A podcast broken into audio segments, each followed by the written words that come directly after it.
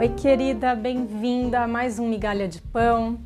Após muito tempo aqui distante, retomo com uma vontade de botar uma voz para fora depois de ver uma postagem no Instagram, uma notícia, e aí eu venho com a sequência desejo. Bom, antes de falar sobre a notícia, que vai estar embutida aqui no meio da conversa, ela não é exatamente o ponto central da conversa, eu quero dizer que eu estou um tanto cansada com os diálogos, com as conversas, por isso até da distância daqui, por isso até às vezes do, do silêncio nas redes sociais, porque eu acho que estamos falando muito, falando muito e olhando pouco para onde deve ser olhado de fato. E que lugar é esse que deve ser olhado, que merece ser olhado? É a base de tudo. É a semente de onde todas as nossas neuroses, loucuras, ai, decisões brotam, né? Essa semente, ela diz respeito a um olhar, a um certo olhar de mundo sobre o mundo. E temos por muito tempo olhado para o um mundo com extrema identificação. Muitas. As identificações não param.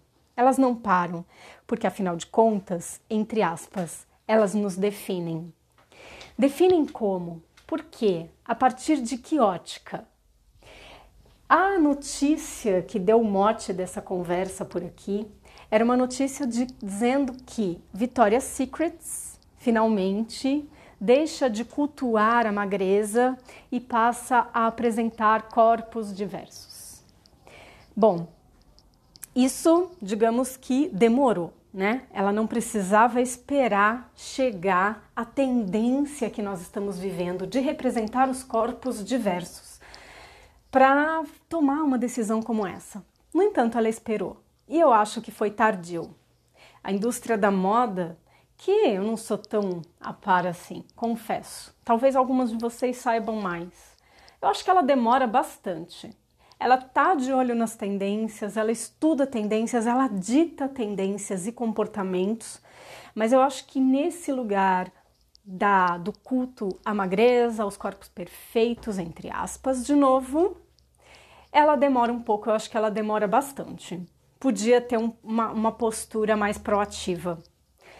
E por que demorou? Né? É, eu não quero aqui discutir a importância de mostrar a diversidade de corpos, de forma alguma.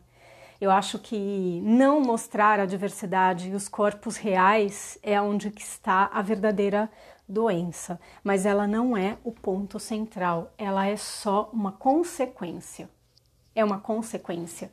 E é a consequência da identificação da identificação. Se não nos identificássemos e classificássemos os corpos, as imagens como sendo XYZ, nada disso aconteceria.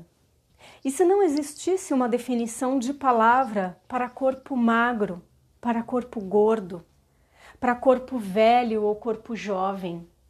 E se simplesmente os corpos fossem carcaças que levassem as nossas almas, desejos, vontades, chame do que for, espírito, chame como você bem quiser, mentes. Porque no final das contas não é isso. Só que estamos tão sucumbidas ao consumo, ao mercado, que os corpos precisam ter nomes. E a partir do momento em que eles têm nomes, a partir do momento em que as peles têm nomes de cores e os corpos têm nomes de formas, nós fomos pegas. Pegas por um mercado que quer ditar o que é certo, o que é errado, o que é isso ou aquilo, para que a gente consuma entretenimento, moda, ideias, livros, tudo o que for inimaginável de produtos e serviços que está aí na nossa frente, sempre sendo oferecido para que a gente faça uso deles.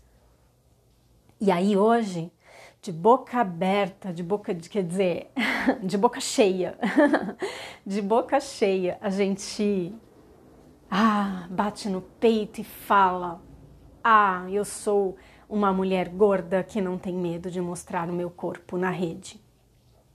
Isso é necessário? Infelizmente é, mas ainda não é o fim dessa conversa, entende? Ainda não é o fim. E é necessário porque ah, porque elas não têm voz, porque sofrem e sofreram durante uma vida inteira preconceitos, foram rejeitadas ou marginalizadas, etc, etc, etc. A violência, ela também não é o fim, ela é uma consequência. Ela é consequência dessa identificação. De novo, repito, nós nos identificamos com os nossos corpos. Por nos identificar com nossos corpos e dizer esse corpo sou eu, nasce toda a neurose. Toda a neurose nasce. Se esse corpo sou eu, então esse corpo ele tem um lugar na sociedade. É um lugar de prestígio ou é um lugar de rechaço?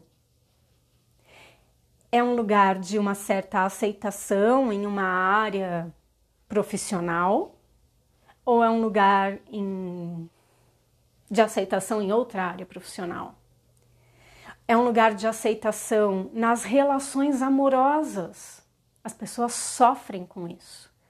Ah, eu não tenho, eu não vivo um amor porque o meu corpo é X, Y, Z.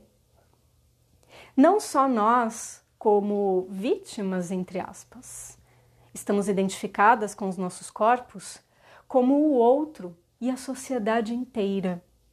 Então, o ponto, gente, o ponto, minha amiga, minha querida, é a gente esvaziar, esvaziar as camadas que acreditamos ai, serem a, no, a definição do nosso ser, porque elas não são, elas não, não definem você. Entende? Elas não definem. Puxa, corpo, corpo, ele é perecível, ele muda, ele é temporal, ele é matéria, ele é os cinco elementos da natureza. Ele queima, ele derrete, ele estica, ele murcha, ele é mutante. A gente está caminhando, né? Cada vez mais para uma tecnologia de mudança, certo? É nítido isso, né? a gente pode ver, tanto na área aí de cirurgia plástica estética, né? O caminho que ela trilhou começou com uma boa intenção de corrigir deformações, muitas vezes deformações provocadas por acidentes. Só que nasceu assim de, uma, de um jeito nobre e hoje é material de modelagem, cara. Você modela o seu rosto, você modela o seu nariz, você modela o seu corpo. E isso tá ganhando cada vez mais. É... Ai, perfeição, assim, tá cada vez mais perfeito, cada vez mais. É... Puxa, né? Se antes, por exemplo, sei lá, o Michael Jackson, que mexeu no nariz trocentas vezes e nunca, né, era aquela loucura. Hoje, provavelmente, a coisa já está mais fácil de você chegar onde você quer. Só que, assim, tá mais fácil para quem? tá mais fácil por quê? Será que isso mais ajuda do que dificulta?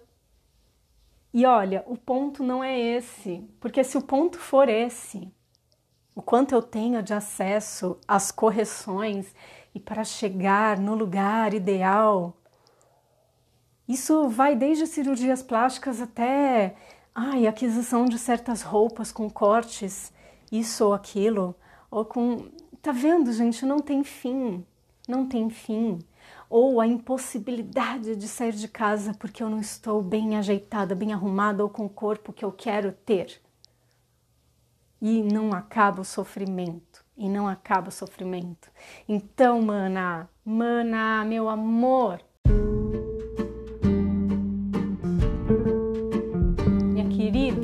tô junto de você, eu tô junto, tô junto nesse trabalho, nesse exercício de esvaziar-se, Respira comigo. Inspira e solta, esvaziando toda a loucura.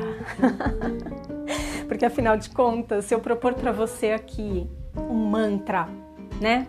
Que é o que os livros de autoajuda ou até trabalhos terapêuticos, hein? Propõem. É um mantra. Olhe-se no espelho e repita: Eu sou linda. Olhe-se no espelho e repita: Eu sou ah, fenomenal. Meu dia vai ser incrível. Querida, se você está dizendo que você é linda e que seu dia vai ser fenomenal, amanhã, amanhã você é feia e o dia é uma bosta. É dualidade, é segregação, é mudança de programação mental. Você quer mudar sua programação mental ou se desfazer dessa programação?